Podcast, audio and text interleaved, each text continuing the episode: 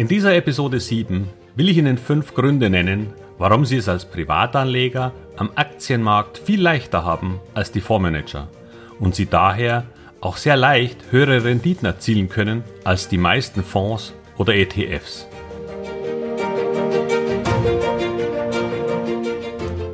Herzlich willkommen, moin und Servus beim Podcast Aktien verstehen und erfolgreich nutzen. Mein Name ist Wilhelm Scholze. In diesem Podcast erfahren Sie, wie Sie das Instrument Aktie für Ihre Geldanlagen richtig einsetzen und dabei den Großteil der Profis hinter sich lassen können. Wie Sie teure Fehler vermeiden und am Wachstum der innovativsten Firmen der Welt partizipieren. Tipps gibt's viele. Hier geht's ums Know-how.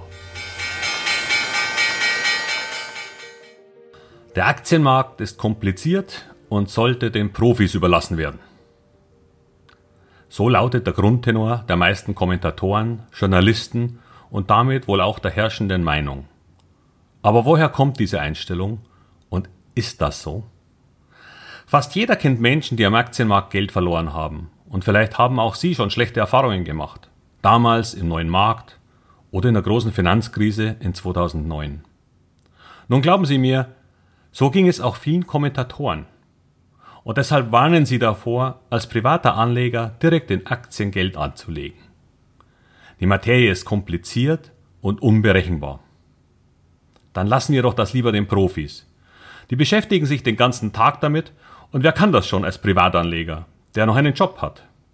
Und vor allem, wer will das schon? Was das angeht, gebe ich Ihnen sogar recht.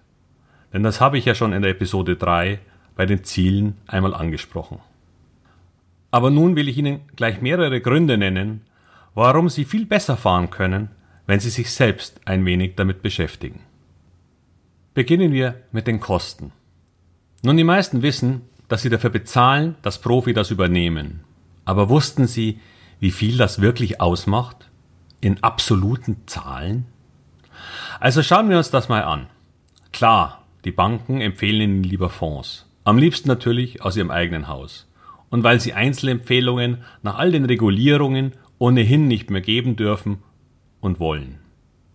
Aufgrund der aufkommenden Online-Broker ist der Handel für die meisten nicht mehr attraktiv, weshalb ihnen sehr gerne die hauseigenen Produkte mit Managementgebühren von 1,5 bis 2 Prozent angeboten werden. Dazu kommt noch ein Ausgabeaufschlag, der mit 2,5 Prozent sogar schon stark vergünstigt ist. Allein diese Gebühren führen zu einer recht interessanten Konstellation, vor allem wenn man dann noch die Steuern berücksichtigt. Ich mache mal eine Beispielrechnung. Stellen Sie sich einmal vor, Sie investieren 100.000 Euro in einen solchen Aktienfonds. Die Summe habe ich einfach mal gewählt, weil es sich so schön demonstrieren lässt. Und wir gehen von einer durchschnittlichen Rendite von 5% aus. Also erstmal sogar klar unter der Historie, aber sicher attraktiver als das, was Sie an Zinsen bekommen. Was denken Sie, fällt an Bankgebühren, Depotgebühren und Managementgebühren sowie Steuern insgesamt an? Bei einem Ausgabeaufschlag von zweieinhalb Prozent ergeben sich schon mal beim Einstieg Kosten von zweieinhalbtausend Euro. Das ist schon eine ganze Menge, wenn man bedenkt, wie oft wir Preisvergleiche für zum Beispiel eine Waschmaschine anstellen. Die Depotgebühren bei Nicht-Online-Banken addieren sich über die nächsten 20 Jahre dann zu 2723 Euro. Auch etwas, was Ihnen wahrscheinlich gar nicht auffällt. Und jetzt kommt die schön versteckte Managementgebühr für den Fonds dazu, die man quasi niemals als Kostenfaktor sieht, weil sie täglich einfach vom Vorpreis abgezogen wird. Wir nehmen zudem eine Managementgebühr von 1,85 Prozent an und das ist wirklich nicht zu hoch angesetzt. Wenn man dann diese 1,85 Prozent pro Jahr auf den Tag herunterrechnet, kommt nichts Auffälliges heraus, was Ihnen täglich vom sogenannten Net Asset Value abgezogen wird. Aber es summiert sich. Und es summiert sich enorm über die Jahre.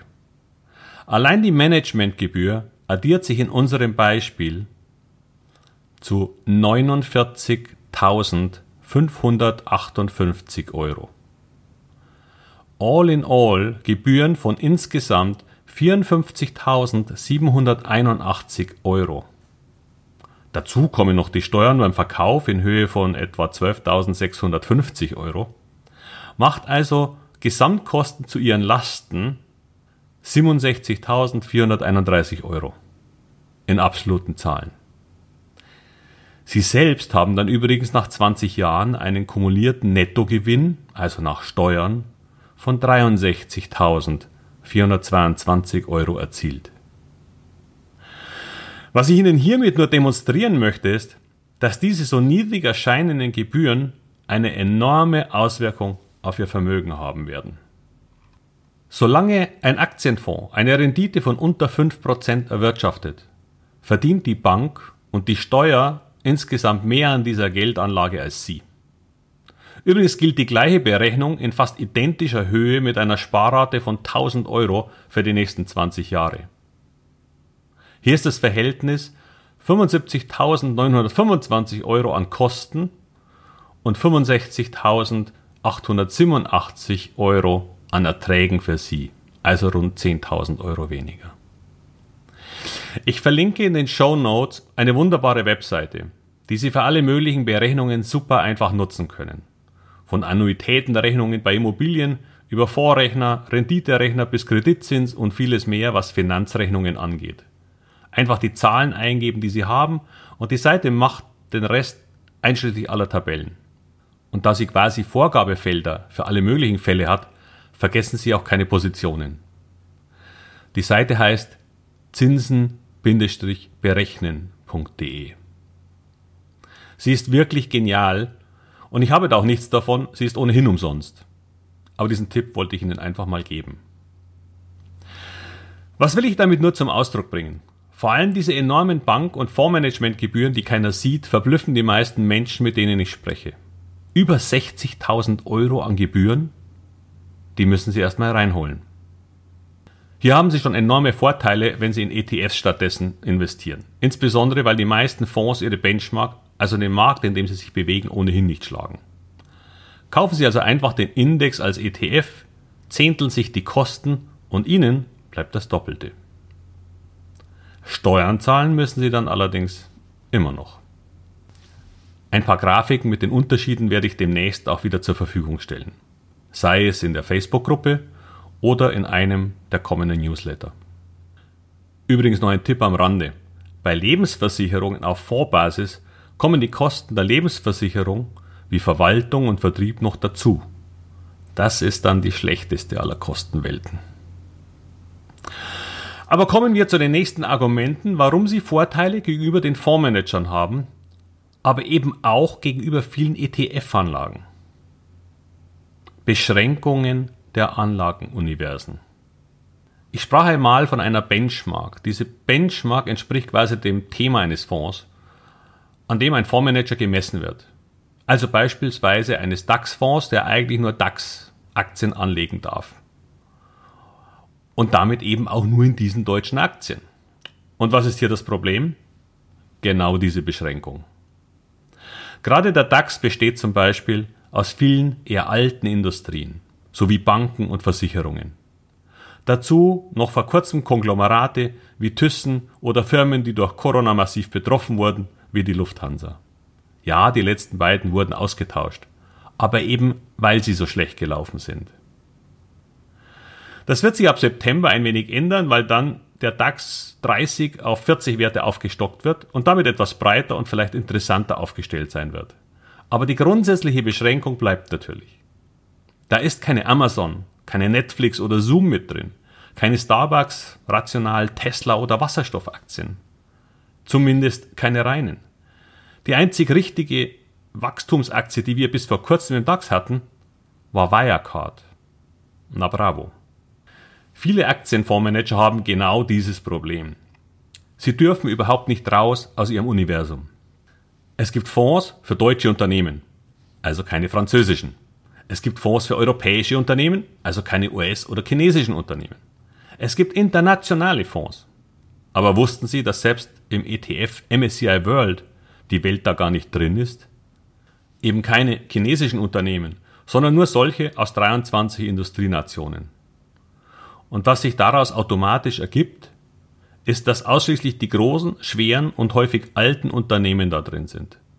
Firmen, die träge geworden sind, weil sie selbst schon eine Art Fonds darstellen und hunderte kleiner Firmen unter ihrem Dach versammeln. Oder so innovative Firmen, wie gesagt Banken, Versicherungen oder Ölwerte. All diesen Beschränkungen unterliegen sie als privater Anleger nicht. Keiner schreibt ihnen vor, ob sie in den USA, China, Korea oder Norwegen kaufen dürfen oder nicht. Ob sie diese kleine Firma Zoom kaufen dürfen, nachdem sie bemerken, dass Corona zu verstärkter Nachfrage nach Online-Konferenzen führt und ihre eigene Firma Zoom Calls benutzt. Ja, im Welt-ETF sind auch die großen US-Firmen stark gewichtet, wie Apple, Facebook und Co. Aber wo bleiben die kleinen, innovativen? Daher die nächste Beschränkung. Größe. Fonds, die in den DAX investieren dürfen, haben eben keine kleinen innovativen Firmen drin. Sie finden Wasserstoff als Thema interessant. Es gibt noch nicht mal einen ETF darauf, weil die wirklichen Pure Player, also die, die sich auf dieses Thema spezialisiert haben, trotz Vervielfachung noch viel zu klein sind, um in einem internationalen Fonds an, als Anlageinstrument in Frage zu kommen. Sie hätten vielleicht auch gern eine Firma wie Westwing im Depot gehabt. Eine deutsche Firma.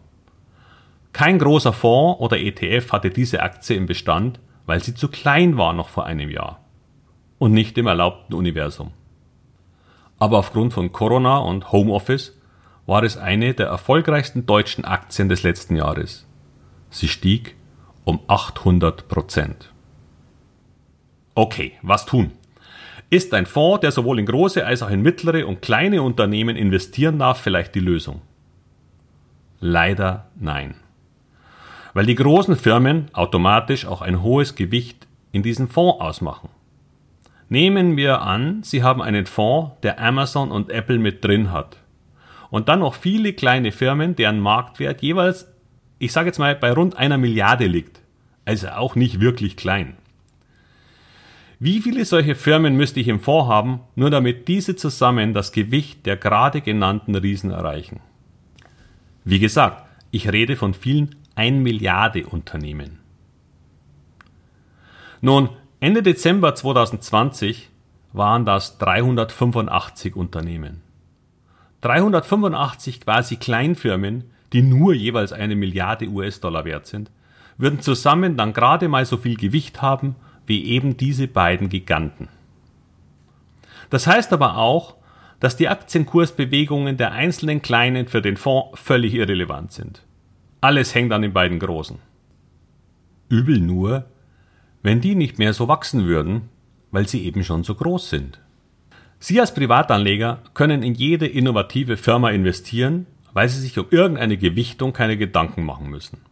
Der Fondsmanager schon, weil er entweder entlassen wird, weil er mit seinem Fonds länger underperformt, oder die Leute eben nur ihr Geld abziehen, was früher oder später wohl auch zu seiner Entlassung führt. Der Fondsmanager ist Gefangener seiner Benchmark. Sie sind frei. Das bedeutet für Sie, Sie haben die Wahl, sich auf die besten und innovativsten Firmen der Welt zu konzentrieren, wo auch immer die sind, wie groß auch immer sie sind. Das sind enorme Vorteile. Es gibt noch ein Thema, das ich hier ansprechen möchte, die Beschränkung auf Produkte. Und auch wenn es in diesem Podcast hier um Aktien geht, will ich das ansprechen, denn was meine ich damit? Ein Fondsmanager darf nur Aktien kaufen. Okay, manche dürfen eine gewisse Absicherung vor Kursverlusten haben, über sogenannte Futures. Aber den Nachteil dessen will ich ein andermal ansprechen. Aber Fonds können beispielsweise keine Bitcoins kaufen oder entsprechende Bitcoin-Tracker die ähnlich wie ETFs funktionieren, sogenannte ETCs. Das heißt, dass Sie auch hier auf einen höchst interessanten Markt verzichten müssen. Sie nicht. Sie dürfen auch nicht in andere Spezial-ETFs investieren, die Sie selbst gar nicht abdecken könnten. Wer dazu mehr Informationen möchte, sollte sich gerne in meinem Newsletter anmelden. Hier werden auch solche Produkte und anderes vorgestellt. Und zuletzt ein weiterer wichtiger Vorteil, den Sie als Privatanleger haben. Es geht um Handelsmöglichkeiten aufgrund ihrer Ordergröße. Die meisten Fonds in Deutschland kaufen keine Unternehmen, mit einer Marktbewertung von unter 100 Millionen Euro. Warum? Nun, weil sich bei diesen sogenannten Small Caps, also klein kapitalisierten Unternehmen, meist ein großer Teil noch bei den Gründern bzw. Inhabern liegt. Oder vielleicht bei ein bis zwei Beteiligungsunternehmen. Das führt häufig dazu, dass nur wenige Aktien frei handelbar sind, so dass der tägliche Börsenumsatz vielleicht nur 3.000 bis 5.000 Aktien beträgt. Oder sagen wir 50 bis 100.000 Euro. Wenn also ein Fonds eine Position in so einer Aktiengesellschaft erwerben möchte, die den Gegenwert von einer Million darstellt, dann bräuchte er schon rein rechnerisch mehrere Wochen und er würde selbst den Preis stark nach oben treiben, weil er eine so große Kauforder im Markt hätte. Kaufen Sie dagegen für 10.000 Euro ein paar hundert Stücke, dann ist das in der Regel kein Problem. Sie können das, er nicht. Und damit können Sie schon in einer Aktie drin sein, bevor die großen Fonds anfangen, Positionen aufzubauen und davon profitieren. Denselben Vorteil haben sie sogar, wenn mal bei einer Firma was schief geht. Corona, Finanzprobleme, Betrug oder sonst was. Dann fällt der Kurs zwar schnell, aber Sie kommen vielleicht mit einem Verlust von 10 bis 20 Prozent noch raus. Der Aktienfonds kann das vergessen. Er kann dann nur noch versuchen, das Paket privat zu platzieren und die 70 oder 80 Prozent Verlust in Kauf zu nehmen. Das passiert ja den großen Fonds sogar bei einem Multimilliardenunternehmen wie Wirecard. Kein Rauskommen bei diesen großen Positionen. Wieder ein Punkt für Sie auf beiden Seiten. Ich hoffe, ich konnte Ihnen zeigen, dass Ihre Vorteile gegenüber den Profis ausgesprochen hoch sind. Enorme Kosten, die nicht anfallen, all die Beschränkungen, denen Fondsmanager unterliegen und Sie nicht, Handelsmöglichkeiten, die Sie haben, die aber nicht und die Freiheit, auch mal weniger Aktien zu haben. Das dürfen die meisten Fonds übrigens auch nicht. Und noch diverse mehr, die ich gar nicht erwähnt habe. Es bleiben natürlich noch Fehler, die man als Privater machen kann, weil man wenig Erfahrung hat. Psychologische Fallstricke, denen sie unterliegen könnten und die man kennen muss. Aber wir arbeiten an dem Problem. Haben Sie ein wenig Geduld und bleiben Sie dran. Ach, und wenn Sie das spannend finden, was ich so zu erzählen habe, dann würde es mich wirklich freuen, wenn Sie mir eine freundliche 5-Sterne-Bewertung geben würden. Denn je positiver und häufiger die Bewertung, desto besser weiß ich, dass ich richtig liege mit meiner Idee dieses Podcasts. Ich hoffe, dass Ihnen diese Folge gefallen hat und Sie irgendwann ein Aktienvermögen aufbauen werden, das Sie ruhig schlafen lässt und mit dem Sie zufrieden sein werden. Sehr zufrieden. Beim nächsten Mal werde ich Ihnen etwas über Markttiming erzählen über die Ansichten von Kommentatoren über den Markt und wie sie damit am besten umgehen, um mit der Börse Geld zu verdienen. Vielen Dank fürs Zuhören und bis bald. Ihr Wilhelm Scholze.